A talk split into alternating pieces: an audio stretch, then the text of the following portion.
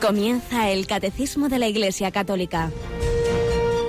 Un programa dirigido por el Padre Luis Fernando de Prada.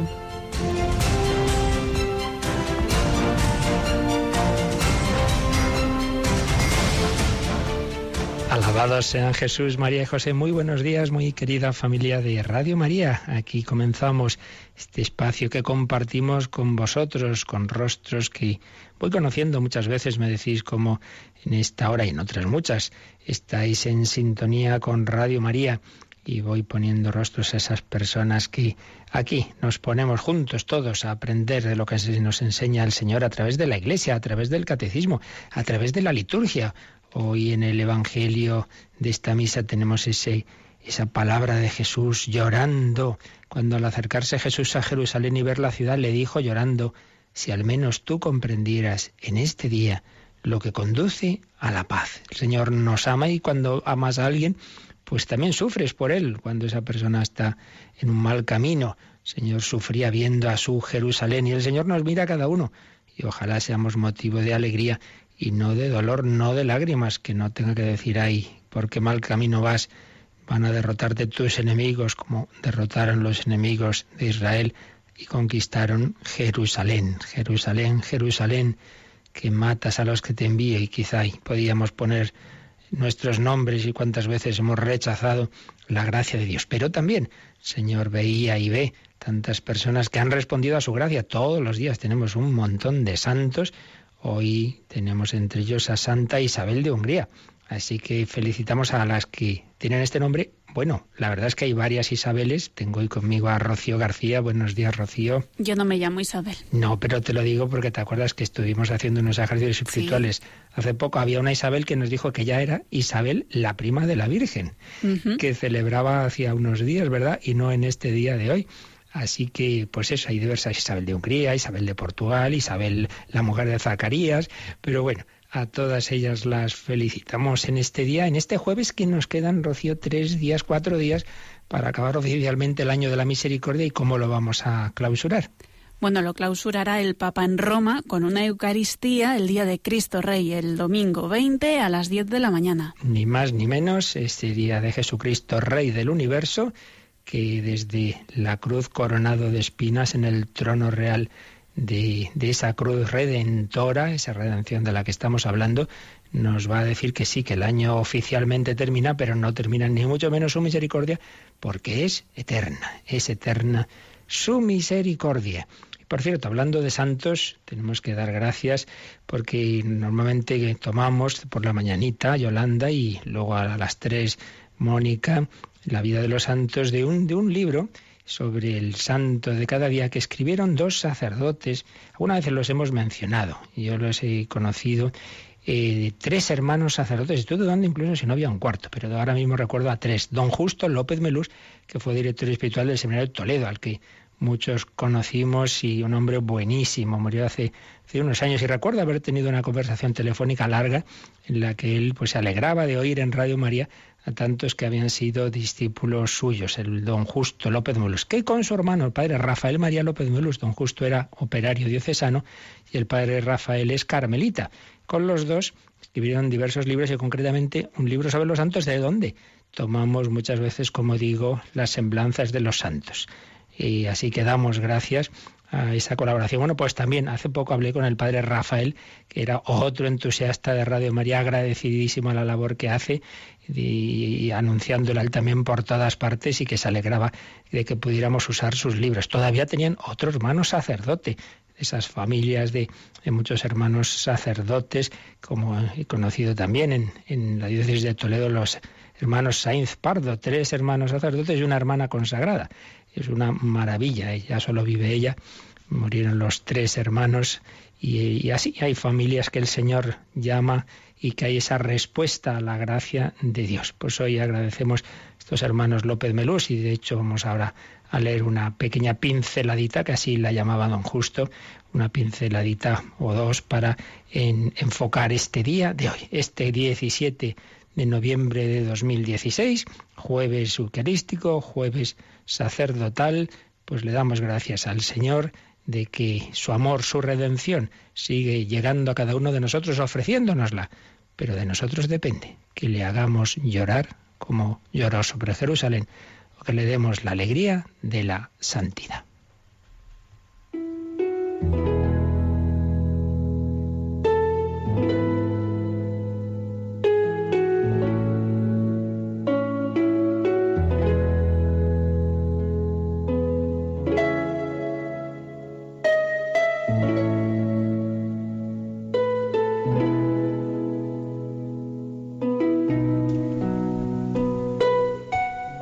En Radio María esos microespacios que llamamos pinceladas y el nombre lo vi en librito, o más que un librito, el librito es recopilación de pequeños artículos que escribía don Justo López Melús, que fue sacerdote pero diocesano, fallecido hace unos años, y eran, eran unos artículos brevísimos, unas líneas, pero que nos daban ahí un mensaje siempre. Uno de ellos se titulaba Mirar al ideal. Y nos contaba que Bucéfalo se llamaba el célebre caballo de Alejandro Magno. Solo él, solo Alejandro, era capaz de montarlo. Los demás que lo intentaban caían por tierra. Un día Alejandro descubrió el secreto. El caballo se asustaba de su propia sombra. Entonces, ¿qué había que hacer? Pues no dejarle verla, la sombra. Había que enfilar los ojos del caballo hacia el sol sin dejar que se apartase de la dirección del sol. Y así Bucéfalo estaba tranquilo, que mirara hacia el sol, que no viera su propia sombra. Y comentaba un justo, parece que el mundo está lleno de bucéfalos, de gentes que se pasan la vida mirando las sombras del pasado, asustados también por los miedos del futuro. Lo que importa es enfilar nuestra mirada al sol, cara a nuestro deber, a nuestra tarea de cada día. No asustarse de los fracasos y mantenerse firmes mirando al ideal.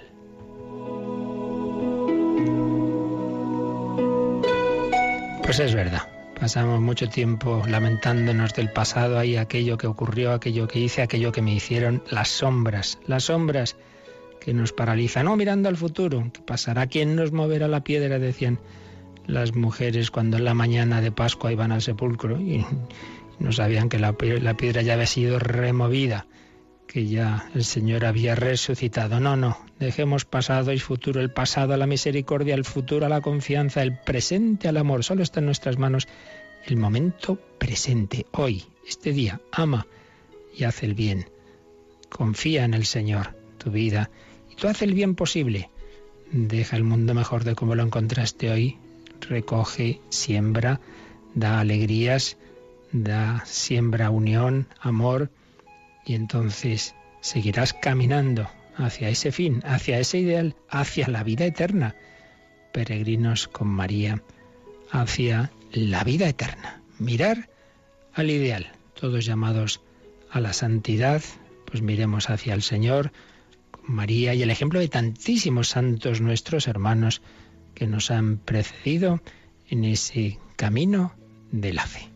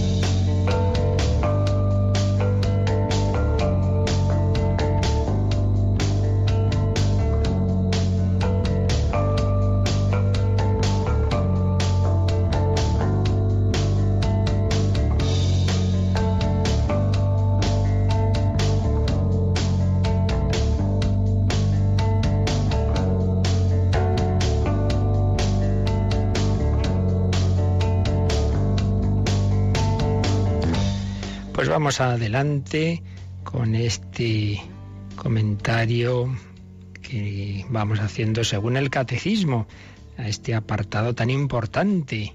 Después de haber visto quién es Jesús y los misterios de su vida, estamos entrando en la pasión, muerte y resurrección y a propósito de ello, pues viendo lo que es ese misterio de la redención, eso que tantas veces hemos dicho, Jesús es nuestro Salvador, nuestro Redentor, ¿qué significa? ¿Cómo lo hizo?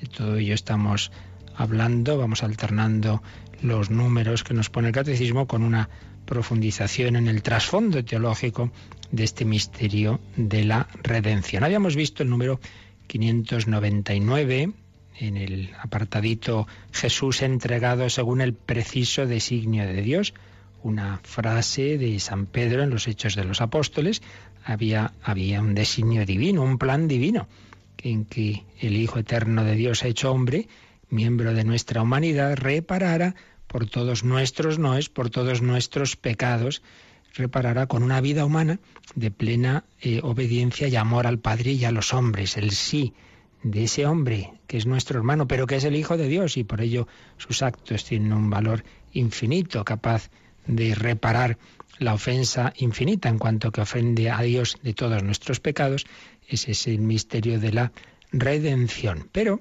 ese plan divino, en ese plan divino Dios en su infinita inteligencia, pues conjuga, de manera que evidentemente supera nuestra capacidad mental, lo que es ese, ese plan suyo y esa providencia que, que tiene un fin, y lo conjuga, digo, con, con, nuestra propia libertad. No somos marionetas en ese plan. Es lo que nos cuesta entender. Si Dios ya sabía que Judas le iba a entregar, entonces que Judas no era libre, pues claro que era libre. Lo que pasa es que Dios lo tiene todo presente.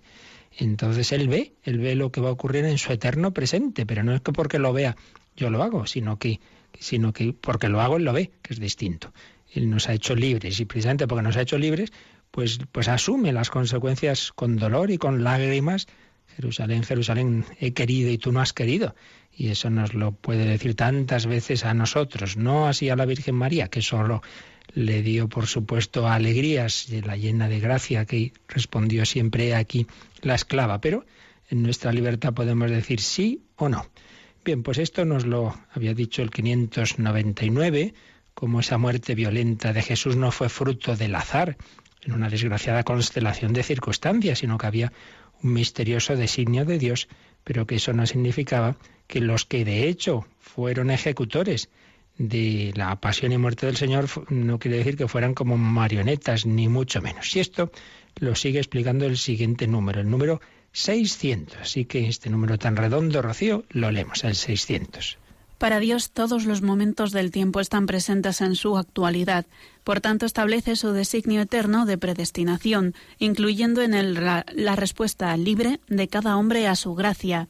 Sí, verdaderamente se han reunido en esta ciudad contra tu santo siervo Jesús, que tú has ungido, Herodes y Poncio Pilato, con las naciones gentiles y los pueblos de Israel, de tal suerte que ellos han cumplido todo lo que en tu poder y tu sabiduría habías predestinado.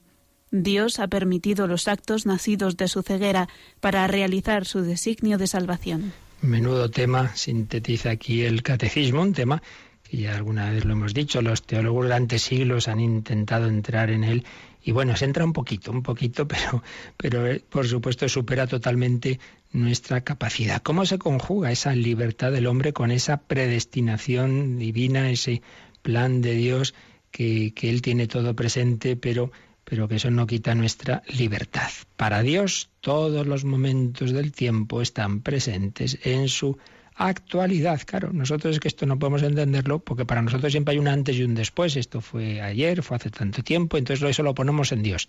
Y claro, no es así.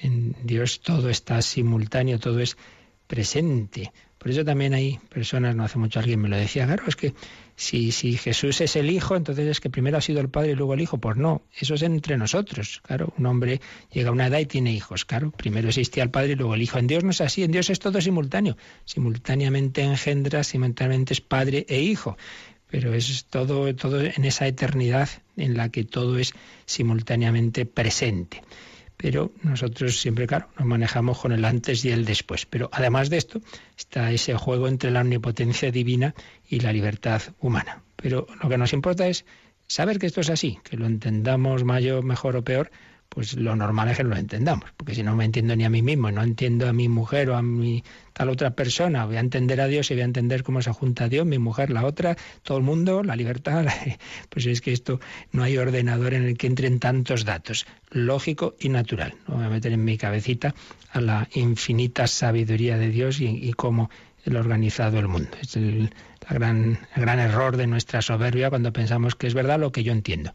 Pues hombre, no, tú no has hecho el mundo y por tanto si tú no lo has hecho no pretendas entender todo este mundo. Entendamos lo que podamos. Para eso Dios la revelación no ha sido para elucubrar, sino para qué tenemos que hacer. Eso es lo importante. En todas estas cosas a veces nos entretemos en, bueno, ¿y, qué, ¿y cómo será esto o lo otro? Dice, pero qué más da. Si lo que importa es qué tenemos que hacer. Para eso es la revelación, para eso es la teología, para actuar conforme a la verdad revelada. Nos ha revelado Dios lo que necesitamos para actuar correctamente y para llegar al fin. Es lo que decía también San Agustín aplicándolo a otro terreno, ¿no? La Sagrada Biblia no nos dice cómo es el cielo, sino cómo se va al cielo. No nos dice cómo es el cielo astronómico, sino cómo se va al cielo teológico, que eso es lo importante. Para Dios todos los momentos del tiempo están presentes en su actualidad. Por tanto, establece su designio eterno de predestinación incluyendo en él la respuesta libre de cada hombre a su gracia. Dios ya ve la respuesta que libremente vamos a dar. Eso ya está, entra en ese, en ese plan. Y entonces nos ha puesto el catecismo una frase de los apóstoles en Hechos 4, Hechos de los Apóstoles 4, 27 a 28, cuando decían, sí, verdaderamente se han reunido, es un momento de oración de la comunidad cristiana, se han reunido en esta ciudad contra tu santo siervo Jesús, Herodes y Poncio Pilato se han reunido con las naciones gentiles y los pueblos de Israel, de tal suerte que ellos han cumplido todo lo que tú habías predestinado en tu poder y tu sabiduría. Ellos actuando libremente y haciendo cosas malas, sin ser conscientes de ello, en realidad han cumplido el plan de Dios. Y entonces, dice, acaba este número del catecismo, Dios ha permitido los actos nacidos de su ceguera para realizar su designio de salvación. Dios permite lo que en sí mismo es malo, el pecado es siempre malo, pues la tradición de Judas es algo malo, evidentemente, y la cobardía de Pilato es algo malo.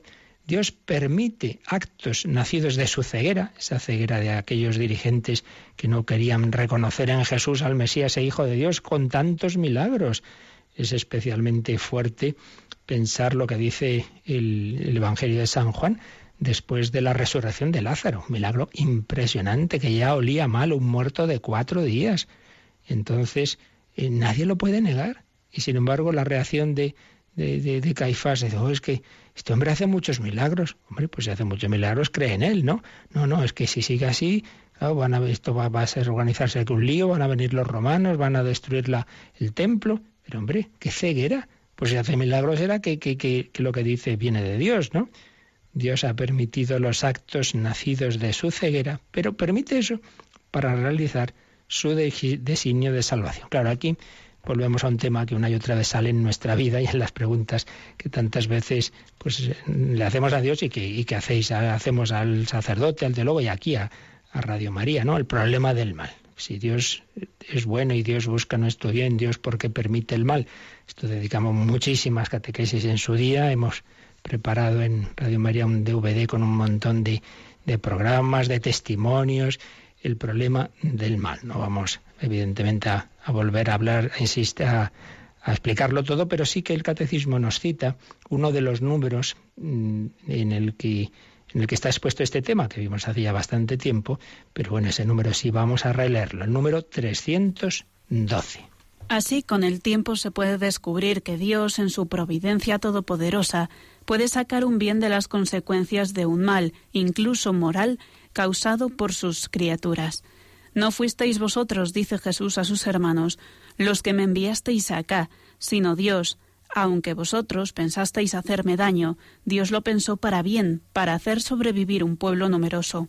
Del mayor mal moral que ha sido cometido jamás, el rechazo y la muerte del Hijo de Dios, causado por los pecados de todos los hombres, Dios, por la superabundancia de su gracia, sacó el mayor de los bienes, la glorificación de Cristo y nuestra redención. Sin embargo, no por esto el mal se convierte en un bien. Pues la verdad es que este número hace una síntesis estupenda de este tema tan complejo.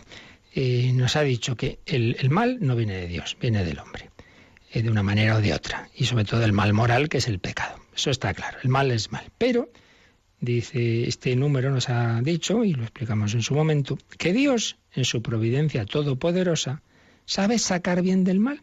Claro, por eso Dios permite el mal, porque si el mal, todo lo que tuviera fueran consecuencias malas, y valga la redundancia, negativas, bueno, pues Dios haría las cosas de otra forma. Pero si ve que se puede sacar un bien del mal, aunque el mal siga siendo mal, pues lo permite en tanto en cuanto el bien va a ser mayor. Permite nuestra libertad y así podemos amar, claro. Si no, fuéramos libres no habría pecado, claro. Si nadie sería al infierno y tampoco nadie sería al cielo, claro. El cielo es la amistad, la amistad con Dios tiene que ser libre. Dios permite el mal para sacar un bien mayor. Y nos pone un ejemplo del Antiguo Testamento. Recordamos los que pequeños estudiamos historia sagrada, no sé los demás, aquella historia de los hijos de, Jacob, ¿verdad? muchos hijos que le cogen manía a, José eh, porque es predilecto de su padre, entonces lo, lo venden a, aquellos mercaderes que, lo, que lo llevan a Egipto y luego, pues mira tú por dónde, al final llega a ser el, eh, un puesto importantísimo en Egipto y gracias a eso pues va a salvar del hambre a su familia y a otras israelitas que van a, ir a Egipto. Y entonces cuando ya se le reconocen los hermanos en ese visir de, Egipto, se dan cuenta que era aquel, su hermano, al que habían vendido unos mercaderes y les, les da un ataque de miedo, dice, madre, ahora se va a vengar. Y es al revés. Y entonces les dice José, no, si no fuisteis vosotros los que me enviasteis aquí, sino Dios. Aunque vosotros pensasteis hacerme daño, Dios lo pensó para bien, para hacer sobrevivir un pueblo numeroso. O sea, ellos hicieron mal, muy mal. Y con esa, esa envidia y ese odio a su hermano, lo que hicieron era un pecado. Sí, pero Dios permitió ese pecado y a través de eso José llega a Egipto. En Egipto llega a ese puesto con el cual va a poder luego salvar lo que va a ser el germen precisamente de del pueblo de Israel que se va a ir extendiendo, que va a ir creciendo en Egipto y todo lo que va a ocurrir después, ¿verdad? Dios saca bien del mal. Vosotros me quisisteis hacer daño, pero Dios lo permitió para bien, para bien. Ese es el ejemplo del Antiguo Testamento. Pero luego, claro, ya lo aplica al caso más claro, que es precisamente todo lo que los pecados que hubo en torno a la pasión de Cristo en torno a su muerte. El mayor mal moral que ha sido cometido jamás en la historia, que es el rechazo y la muerte del Hijo de Dios, causado por los pecados de todos los hombres. Todo lo malísimo que ha ocurrido en la historia, muchísimas cosas espantosas, la peor de todas, es el rechazo y la muerte del Hijo de Dios. ¿Y esto que lo hicieron? Pilato y Herodes y Pilato y Herodes y tú y yo. Por eso dice causado por los pecados de todos los hombres. Recibo alguna pregunta, algún correo, pero bueno, ¿y, y por qué de los, nuestros? Yo, ¿qué, tenemos que ver ahí nosotros? Bueno, pues porque Cristo está unido de tal manera a toda la humanidad que todo lo que hacemos con, con los hombres con nosotros mismos le llega, le afecta misteriosamente. Volvemos a lo de antes, lo sabremos explicar mejor o peor, pero el dato está ahí. Tenemos el caso clarísimo de las palabras de Jesús a Saulo cuando iba a Damasco a encarcelar cristianos o a matarlos, como, como está ocurriendo en esas tierras de, de, Siria también hoy día, ¿verdad? Saulo, Saulo, ¿por qué me persigues? Pero, pero, ¿cómo sigue a Jesús? Si yo creía que Jesús estaba muerto, yo persigo a los cristianos, sí, pero al hacerlo me persigues a mí. Y, sí, ¿quién condenó a muerte a, a Jesús? Pues, pues Pilato, bueno, y tú le condenas a muerte en tu alma, en tu vida, en tu corazón, cuando vives sin Dios cuando te da igual ir a misa no ir a misa, cuando matas también en tu corazón el amor a tal persona en la que está Cristo, tuve hambre y no me disteis de comer. Todos estamos implicados porque Cristo se ha unido en cierto modo a todo hombre, decía el Vaticano II y repetía Juan Pablo II, del mayor mal moral que ha sido cometido jamás, el rechazo y la muerte del Hijo de Dios causado por los pecados de todos los hombres, de ese mal Dios sacó el mayor de los bienes, la glorificación de Cristo y nuestra redención. Por un lado, la glorificación de Cristo, ese hombre que muere en una cruz, luego va a ser exaltado Y ahí hay que releer una y otra vez el precioso himno de, que viene en el capítulo segundo de la carta de San Pablo a los filipenses. Eh, siendo Dios, no se aferró a su condición divina, sino que se despojó, se rebajó haciéndose hombre, obediente hasta la muerte y muerte de cruz, proceso de descenso. Pero ahora, por eso Dios lo levantó sobre todo y le concedió el nombre sobre todo nombre, de modo que al nombre de Jesús toda rodilla se doble en el cielo, en la tierra, en el abismo, y toda lengua proclame Jesucristo es Señor, para gloria de Dios Padre. Jesucristo es Señor, Quirios, Dios. Es Dios, ese hombre es Dios. Era Dios como Dios en su naturaleza divina, pero ahora en esa humanidad, ese hombre, el hombre Cristo Jesús, está a la derecha del Padre, tiene esa misma dignidad divina. Es nuestro Rey y Señor, Señor mío y Dios mío. Se postra Santo Tomás ante esas llagas de Cristo nuestro Redentor. Glorificación de Cristo, Jesús es el Señor, y redención nuestra. Son los bienes que salen de, esa, de, ese, de todo ese drama en el que existen acciones libres de pecado, la de Judas, la de Pilato, la de Herodes, etcétera, eh, de Caifás, etcétera, pero que el Señor de ahí saca nuestro bien, nuestra redención, esa redención de la que estábamos hablando y ahora vamos a seguir intentando profundizar en ella, pero vamos primero a hacerlo en oración, vamos a darle gracias a Jesús. Tú eres mi redentor. Siempre es muy bueno hacer ejercicios espirituales y en los ejercicios espirituales prototípicos, digamos, los ignacianos, y esa primera semana, esa primera etapa, que, que, no, que decimos de los pecados, más que de los pecados, es la, la etapa, la semana de Jesús mi redentor. Y de hecho hay una primera meditación que se llama de los tres pecados, pero que termina, Ignacio nos propone terminarla poniéndonos ante Jesús en la cruz, pensar en, en ese Cristo que estaba en el Calvario, pensando en cada uno, porque Cristo murió por cada uno de nosotros en particular. Entonces dice San Ignacio, viendo a aquel que del Creador se ha hecho criatura y de vida eterna ha venido a muerte temporal y que todo eso lo ha hecho por mis pecados. Entonces pensar, ¿y yo qué he hecho por Cristo? ¿Qué hago por Cristo? ¿Qué debo hacer por Cristo? Pues vamos a pensarlo. Jesús es mi redentor, que de vida eterna ha venido a muerte temporal a morir por mis pecados ¿Y yo qué debo hacer por él? Jesús es mi Salvador, Jesús es mi salvación.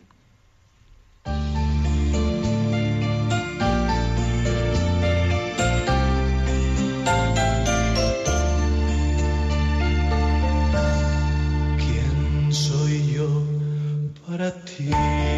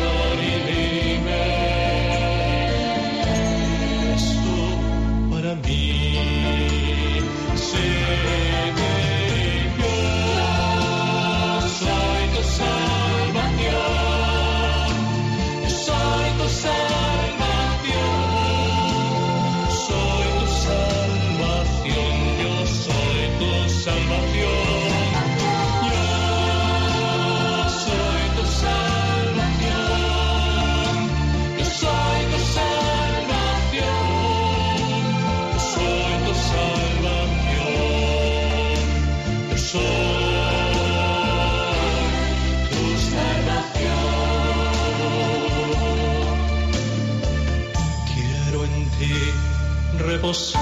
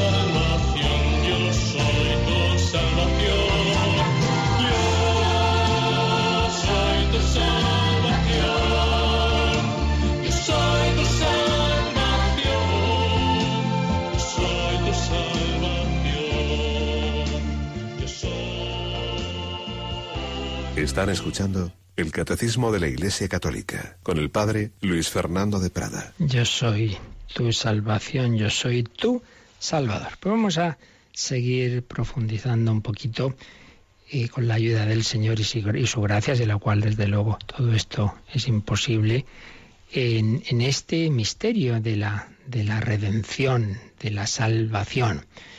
El cardenal Sembor, en su Cristología, resume lo que a su vez el gran teólogo ya fallecido, von Baltasar, llamaba cinco momentos eh, que aparecen en el Nuevo Testamento, cinco aspectos más bien, podríamos decir, de la redención. Son complementarios y siempre debemos tenerlos presentes. ¿Cuáles son estos cinco puntos, estos cinco aspectos? La entrega del Hijo por todos nosotros, el intercambio que se produce, la liberación del hombre, la entrada en la vida divina, la vida trinitaria y la fuente de todo el amor de Dios. Cinco puntos. Primero, la entrega del Hijo para todos nosotros. Bueno, todo esto está repleto de citas bíblicas, os cansaría, eh, pero que creo más o menos tenemos en nuestra mente, pues tantas frases, sobre todo de San Pablo, ¿no? Por ejemplo, en Romanos 8:32 lo dice eso, como el Padre entregó a su Hijo por todos nosotros. Pero eso no quiere decir que Jesús mm, sea pasivo, Él se entrega libremente, yo doy mi vida libremente. Él es la víctima y al mismo tiempo el sumo sacerdote. Y ahí tenemos la carta a los hebreos. Su sangre es redentora. Romanos 5, 9. Su sangre nos justifica, nos purifica. Bueno, son infinidad de citas de Romanos, de, de San Juan también, mm, el Apocalipsis, es ese cordero inmolado y esa redención confirma la alianza definitiva de Dios con los hombres, sangre de la alianza nueva y eterna, derramada por vosotros y por los muchos. Primero, la entrega del Hijo. Segundo, esta entrega llega tan lejos que se convierte en un intercambio. Es como cuando el padre Colbe se, se cambió por aquel condenado a muerte. Me ofrezco en su lugar. Bueno, pues aquel que no conoció pecado, el que era santo, el Cordero inocente, se ha hecho pecado por nosotros. Menuda frase de San Pablo en 2 Corintios 5, 21. Dios lo hizo pecado. Se hizo maldito, maldito el que cuelga de un madero. Entendemos, es en cuanto lo que decíamos antes, en cuanto a Jesús representa toda la humanidad, asume todos nuestros pecados. Por eso en Gesemaní tiene esa, esa angustia, esa tristeza, porque lleva sobre sí todos nuestros pecados en, sus manos están tantas acciones violentas, en, en, su corazón tanto odio, en su mente tantas blasfemias, etcétera, como, como que carga sobre él, cae sobre él. Se ha hecho maldito para que nosotros quedáramos justificados por él.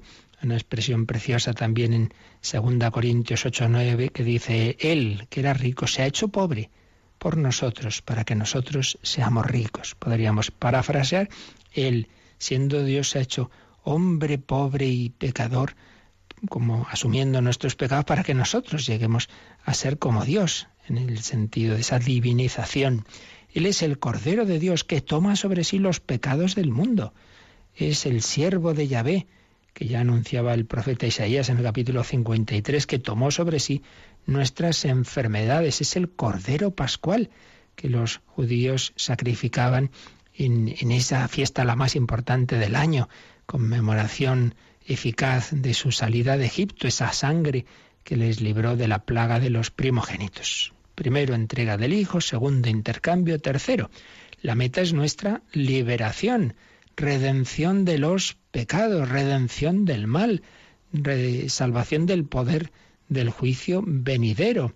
Tenemos ahí la imagen de la compra a un gran precio. Habéis sido comprados, rescatados a precio de sangre el rescate, lo dice San Pablo, lo dice San Pedro en su primera carta, el propio Jesús habla de ese rescate en Marcos 10:45. Redención con la sangre. La carta a los hebreos lo, lo mira en relación al Antiguo Testamento. En cuarto lugar, esta redención es algo más que simplemente esa remisión del mal. Es algo positivo, es la entrega del Espíritu Espíritu Santo. Dios nos da su propia vida, no simplemente es que perdonen nuestros pecados, sino que se nos ofrece entrar en la vida de la Santísima Trinidad. Somos adoptados como hijos, somos liberados para participar, participar en la filiación de Cristo, hijos en el Hijo. y así recibimos la libertad, no una mera libertad de elección de poder hacer el mal, sino al revés, una libertad en el Espíritu Santo que nos inclina al bien, que nos da la auténtica posibilidad de decisión, porque a veces pensamos que la libertad es que yo pueda hacer cualquier cosa y también el mal, y no nos damos cuenta de que nuestra libertad está herida y de hecho tiende al mal. Entonces, si yo puedo hacer el bien y el mal, pero lo que me es difícil es hacer el bien, pues tengo una libertad muy reducida. El Espíritu Santo libera nuestra libertad y nos permite hacer fácilmente el bien. El santo le sale ya espontáneo el bien, como al virtuoso del piano no tiene que estar ahí haciendo ejercicio, sino que le sale solo tocar bien el piano. Pues esa cumbre de la santidad, que evidentemente en plenitud está en Jesús en cuanto hombre y en la Virgen María, llena de gracia, bueno, los demás el Señor nos lo quiere ir dando. Nos da la gracia del Espíritu Santo que nos hace libres. Y en quinto lugar, hay que siempre decir que todo esto, todo esto proviene del amor de Dios. Todo es fruto de ese amor. Tanto amó Dios al mundo que le entregó a su Hijo único, dice Jesús a Nicodemo en Juan 3.16. Aquí el número pide la teología. Juan 3.16. Juan 3.14 16 empieza el, párrafo ese, eh, de ese diálogo de, de Jesús con Nicodemo. Y leamos el capítulo 8 de la carta de San Pablo a los romanos. Ese amor de Dios, nada nos separará del amor de Dios. Cinco aspectos que hay que ver siempre en su conjunto y como siempre decimos, el peligro está en quedarse con alguno de los aspectos y olvidar los demás. Todo ello nos lleva a esa teología de la redención, bueno, en primer lugar ese dato, porque esto, como vemos, está en el Nuevo Testamento. Esto no son elucubraciones de los teólogos eh, cinco siglos después que se ponen ahí a pensar. No, no, no, no, no. Esto es dato básico de, de la palabra de Jesús, de los apóstoles. Por tanto, es algo de nuestra fe, que está en el credo. Es por nosotros y por nuestra salvación. Jesús bajó del cielo. Y repetimos una vez más esa ecuación, por así decir, que hemos estado viendo en estos días y que es súper importante, que se nos quede en nuestra catequesis, en nuestra reflexión teológica básica de qué es lo que buscamos aquí, una formación suficiente ¿no? para, para tener claros los elementos básicos de nuestra fe. Esa ecuación digo entre, por un lado, quién es Cristo y por otro lado, cuál es su acción, su misión. ¿Quién es Cristo? Una persona divina que tiene dos naturalezas, la divina y una humana, ¿Y cuál es su misión? Pues esa salvación del pecado y de sus consecuencias. Y veíamos los errores. Quizá en otras épocas se dejaba un poquito de lado que, que ese Jesús es hombre, lo veíamos como Dios, pero quizá no siempre se tenía tan claro su plena humanidad y eso que podía implicar en la visión de la salvación. Bueno, pues insistir mucho en que nos quiere llevar al cielo, la salvación del alma, pero a lo mejor olvidar que eso implica también eh, en esta tierra pues una construcción de, una sociedad más justa, etcétera. Puede ocurrir que si nos olvidamos un poco del aspecto humano de, Cristo, también nos olvidemos de esas consecuencias, implicaciones humanas y sociales de la salvación. Pero más bien, al menos en nuestra época ocurre lo contrario. Nos olvidamos de su divinidad. Lo vemos como un gran hombre, un gran líder, Jesucristo superstar, etcétera, etcétera. Y a su vez eso implica una concepción de su obra pues a un nivel meramente humano. Jesús ha venido pues a, a enseñarnos una vida más solidaria, más justa, de compartir. No, es que hiciera el milagro la multiplicación de los panes, no, el milagro fue que la gente compartió sus bocadillos. Estas explicaciones a veces que se hacen pues con muy buena voluntad sin duda, pero en fin, que no tienen ningún fundamento en el Evangelio.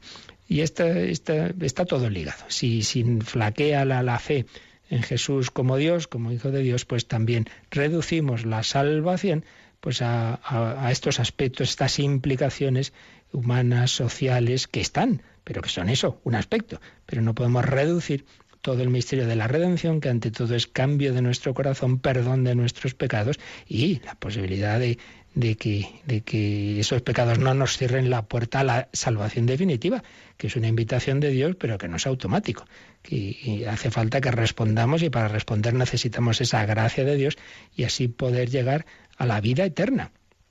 Entonces decíamos que si se niega la divinidad de Cristo, también se suele negar su concepción virginal, sería hijo de manera normal del matrimonio de María y José, y se niega también la gracia de Dios eh, y la salvación eterna, o si no se niega, por lo menos se deja en un segundo lugar. Pues bien, Vamos a ver un poquito, ya no nos da tiempo a mucho, pero seguiremos próximo día, por qué precisamente todo, toda esta mm, teología de la redención en los últimos, últimos 100 años quizá, y sobre todo los últimos 50, pues ha sido, ahí es, lamentablemente algo bastante olvidado, incluso a veces negado, como la teología cristiana, tanto católica como protestante, pues muchas veces ha ido olvidando estos aspectos, incluso eh, dejando de usar términos como satisfacción, reparación, expiación, sustitución vicaria, y en su lugar se aparecen otros como solidaridad, representación,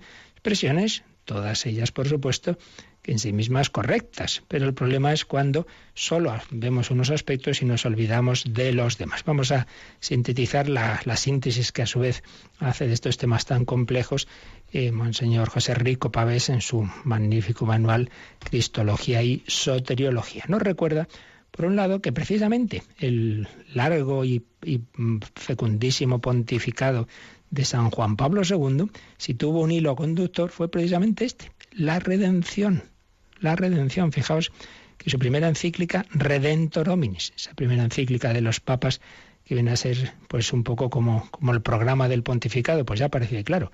La primera frase, Jesucristo el Redentor del hombre, es el centro del cosmos y de la historia. Jesucristo el Redentor del hombre, Redentor Hominis, primera encíclica. Y en muchas de sus encíclicas llevaban en el título ya también el misterio de la redención. Por ejemplo, la de la Virgen, Redentoris Mater la Madre del Redentor. La de las misiones, Redentoris Missio, la misión del Redentor. La exhortación apostólica sobre San José, Redentoris Custo, el custodio del Redentor. Fue algo presente en su vida personal de Carol Wittigua y en todo su pontificado. Por eso, recordamos algunos muy bien, éramos seminaristas, pues el primer año santo que convocó, un año santo extraordinario, año santo de la redención, que convocó en 1983 con una bula que recogía desde su título la invitación que había lanzado a la Iglesia en la famosísima homilía de inicio del pontificado, abrir las puertas al Redentor. La bula se llamaba Aperite, Aperite Portas Redentori, de 6 de enero del 83, abrir las puertas al Redentor, año santo de la redención esa cruz, que por cierto, de ahí al final de ese año santo surgieron las jornadas mundiales de la juventud y esa cruz de madera que, que ha ido peregrinando por tantos lugares, ya besada y venerada por tantos millones de jóvenes. Juan Pablo II nos quería mostrar a todos que la vida de la Iglesia está inmersa en la redención. Así lo escribía en esa bula de convocatoria del año santo. Toda la vida de la Iglesia está inmersa en la redención, respira la redención para redimirnos, Cristo vino al mundo desde el seno del Padre, se ofreció a sí mismo sobre la cruz, en acto de amor supremo, hacia la humanidad. Año santo de la redención. Pero, además, durante su pontificado hubo muchos documentos y estudios que le encargó, por un lado a la Comisión Teológica Internacional, por otro lado a la Pontificia Comisión Bíblica, para profundizar en la teología sobre la redención esta Comisión Teológica Internacional, documentos que ya hemos en otras ocasiones citado, tuvo uno en el 94, Cuestiones selectas sobre Dios Redentor. Antes, en el 79, había tenido cuestiones selectas de Cristología. Y un apartado de, esta, de este documento era Cristología y Soteriología. Luego, en, el de 1985, que ya vimos cuando estuvimos hablando del conocimiento de Jesús, se preguntaba qué pensó Jesús de su muerte, la, conciencia de Jesús. Y en 1994 es este de cuestiones selectas sobre Dios Redentor. Lo menciono aquí simplemente para el que quiera profundizar. Todos estos son documentos fácilmente localizables. Luego la Pontificia Comisión Bíblica también tuvo en el 84 un documento Sagrada Escritura y Cristología donde van a aparecer estos temas. Y en el 2001, el pueblo judío y sus sagradas escrituras en la Biblia cristiana. Pero particularmente son importantes las intervenciones de la congregación para la doctrina de la fe, porque han ido y van surgiendo pues diversos enfoques teológicos que negaban o al menos eh, dejaban un poquito en segundo lugar y olvidaban aspectos importantes de la redención. Entonces, pues bueno, fueron saliendo diversos documentos o notas o advertencias sobre, sobre algunas de, algunos de estos planteamientos teológicos insuficientes. Eh, el señor Rico Pavés los organiza en cinco tipos de intervenciones y a su vez cinco tipos de planteamientos teológicos deficientes. Unos, los que ven en la noción de satisfacción, Cristo ha satisfecho por nosotros, la falsificación de la obra redentora. Aquí muchas veces lo que ocurre es que lo que se niega no es una teología católica, sino determinados enfoques de algunos autores católicos y sobre todo protestantes, calvinistas, que eh, parecía como si, como si Dios Padre necesitara que el Hijo saciara su sed de venganza con su sangre. Claro, evidentemente eso no es católico. Entonces, si uno ha entendido eh, que lo que decimos cuando hablamos de, la satisfacción y la redención es algo así, pues claro, lo rechaza, pues, con razón, pero es que esa no es, eso es, bueno, lo que han podido decir algunos autores, y ya digo, muy particularmente por influencia de algunos de los primeros autores protestantes. Pero un segundo bloque son las propuestas eh, que, en los que hay esa ruptura entre el llamado Jesús histórico y el Cristo de la fe. Esto es en los que dicen, bueno, lo que Jesús dijo es una cosa. Y luego lo que la Iglesia pues ha escrito los evangelistas y la teología posterior sobre el Cristo de la fe, ahí ya es una elaboración teológica. Y ahí es donde ya se empieza a hablar de que esto de que Cristo dio a su muerte en sentido redentor, pero no es que él lo dijera, ni por qué no. Y ahí son una serie de teorías, muchas veces gratuitas, que el autor tiene en su cabeza que Jesús no pudo decir eso y empieza a hacer elucubraciones con el método histórico crítico. Bueno, todo esto nos llevaría muy lejos, ha sido pues muy estudiado y ya no tiene la fuerza que tuvo hace años todo esto, pero hay autores que todo esto pues por lo menos queda en una cierta ambigüedad, lo menos que podemos decir, y por ello pues ha habido intervenciones de la Congregación para la la Fe sobre algunas de estas obras, ¿no? De teólogos que por otro lado han tenido cosas muy buenas, pero que a veces hay aspectos que dejan como en penumbra, ¿no? Pues, pues desde Skillebeck o otros autores también españoles, que, en estos temas pues se quedan en una ambigüedad. Tercer grupo de propuestas teológicas insuficientes son las que identifican la salvación con el progreso temporal, lo que veíamos antes, y entienden la redención simplemente como obra de liberación de los poderes de este mundo, sobre todo de tipo sociopolítico. Esto ha llegado pues a los a los casos ya de ciertas teologías de la liberación en que la redención se reduciría a esos aspectos. Y luego mm, estaría ya todo el tema del pluralismo religioso entendido de una manera relativista y finalmente las propuestas en las que se distancia lo que sería la revelación de Dios y la palabra humana. La palabra pues son símbolos, eh, son cuando hablamos de, de Cristo como Dios o Redentor, bueno, es un símbolo que no hay que tomar muy al pie de la letra, con lo cual ya pues la cosa se va poniendo en aspectos más, más serios. Pero en fin, como esto es delicado, ya se nos va el tiempo, ya lo retomaremos un poquito para que tengamos claro, pues es que, que a veces hay estos planteamientos que son insuficientes, que no recogen los datos de, de la revelación, del Nuevo Testamento, de la tradición de la Iglesia, de la vida de los santos. Cristo nuestro Redentor, Jesucristo Dios y hombre verdadero, nos ha redimido, nos ha rescatado, se ha ofrecido al Padre por nosotros, nos ha obtenido la vida eterna y todo ello tiene unas implicaciones humanas, sociales, psicológicas, sociológicas, sí, pero que brotan de esa raíz. Lo seguiremos viendo, si Dios quiere, y vamos a, las consultas y preguntas. Y, y, antes de ellas escucharemos cómo esto se puede cantar de una manera muy alegre, muy andaluza, en un gloria a ti, Señor Jesús, pero nos recuerda también Primero, Rocío, cómo podéis hacer vuestras consultas. Participa en el programa con tus preguntas y dudas. Llama al 91 153 8550. También puedes hacerlo escribiendo al mail catecismo arroba radiomaria.es. Catecismo arroba radiomaria.es.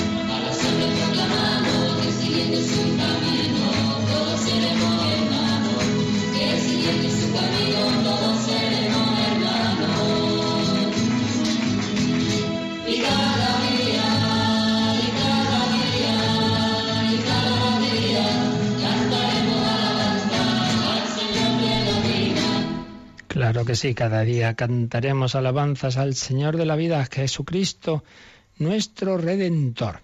Escribía Pilar, que por cierto escribió al correo genérico de Radio María y de Milagro me ha llegado, a Radio María arroba radiomaria.es. No, recordad que escribirá catecismo arroba radiomaria.es, lo que son estas consultas teológicas. Entonces dice, creo que nos ha dicho que la salvación de todos nos ha llegado de una sola vez por el nacimiento, muerte y resurrección de Jesús. Así es como yo lo creo y vivo. Mi pregunta es, si esto es así, ¿por qué cuando hablamos de los sacrificios, eh, tanto los personales o buscados como los que nos vienen, eh, si a lo largo de nuestra vida los aceptamos y ofrecemos en unión al sacrificio de Jesús para completar su misión salvífica. Siempre que he oído esto me ha rayado en los oídos. Pues en mi pequeñez creo que con el sacrificio de Jesús está todo cumplido.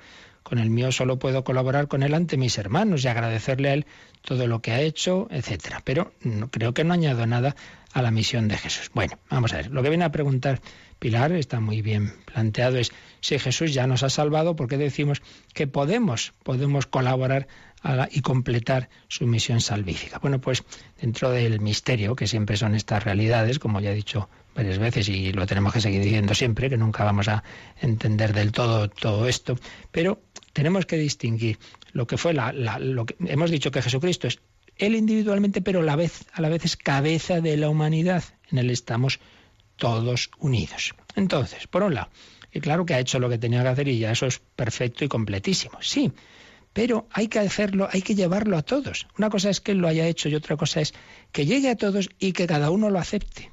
Entonces, en el que llegue a todos, Dios ha querido hacer las cosas contando con nuestra colaboración. ¿Quién crea a los hombres? Dios, sí, claro, pero Dios cuenta con los padres. Los niños no vienen de París, cuenta con la colaboración de los padres.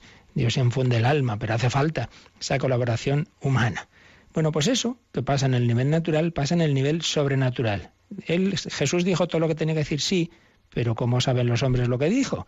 Necesita la colaboración de nosotros, de la iglesia, del predicador, del misionero.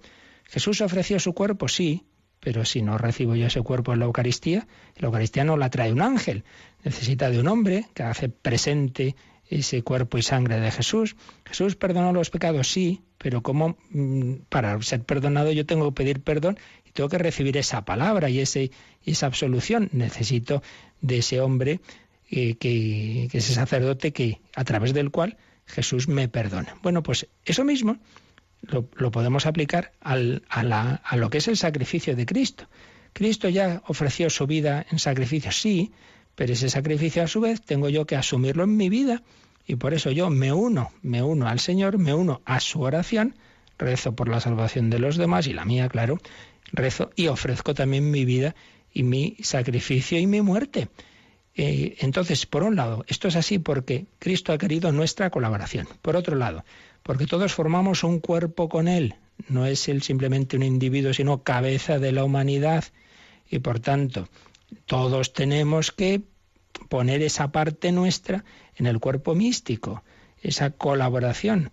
Y lo dice San Pablo en Colosenses, completo en mi cuerpo lo que falta la pasión de Cristo por su cuerpo que es la iglesia. Lo que falta no en lo que él tenía que hacer, que eso es perfecto, sino en esa pasión vivida por los miembros de su cuerpo. O sea, fijémonos siempre en la cabeza, nosotros los miembros. Entonces a los miembros se nos pide colaborar con nuestra oración, con nuestra acción. Tú necesitas mis manos, mi trabajo, que a otros descanse. El Señor podía haberlo hecho todo él solo, sí, pero ha querido hacerlo de manera que colaboremos. Y también colaboramos ofreciendo nuestra vida, nuestra oración y nuestro sufrimiento. Y finalmente, otra razón es que él es, eh, la salvación implica que la queramos aceptar, porque una y otra vez tenemos que repetir que Dios respeta nuestra libertad. Entonces, hombre, manifiesta que tú quieres eh, recibir esa salvación de Cristo y entonces por lo que menos que manifestarlo en ese, en ese abrir tu, tu, alma, en decir que sí y, dar la colaboración que el Señor te pide. Y, sin esa colaboración, pues yo no me salvo, porque poníamos el ejemplo ayer también, uno se está ahogando y yo le intento sacar del agua, no quiere, me tiro al agua, incluso me puedo ahogar, pero si él no se deja salvar, está esa parte humana, tanto para salvarme yo, dejarme salvar, como para colaborar en la salvación de los demás, porque así Dios lo ha establecido, porque Él siempre pide nuestra colaboración. Y si entendemos que no va a llegar la palabra del Señor a otros si, si yo no se la digo, porque no va a caerle por el cielo, necesita un catequista, necesita un misionero, necesita, soy padre de familia, esa madre que enseña a rezar, pues también eso hay que aplicarlo al, a la parte, digamos, más interior de ofrecer mi vida, mis, sufrimientos, mis sacrificios, mi oración. En cualquier caso, así lo ha vivido la Iglesia, los santos, todos los siglos. Esa conciencia de que colaboramos a la redención del mundo, que está hecha, pero que tenemos que, el Señor ha querido que la hagamos presente en cada época y en cada lugar. En fin, dentro del misterio, por ahí va la cosa. Pues pedimos al Señor, en esa bendición que se da en forma de cruz, que la Santísima Trinidad nos dé su gracia, para vivir cada día más ese misterio de la redención. La bendición de Dios Todopoderoso, Padre, Hijo y Espíritu Santo, descienda sobre vosotros. Alabado sea Jesucristo.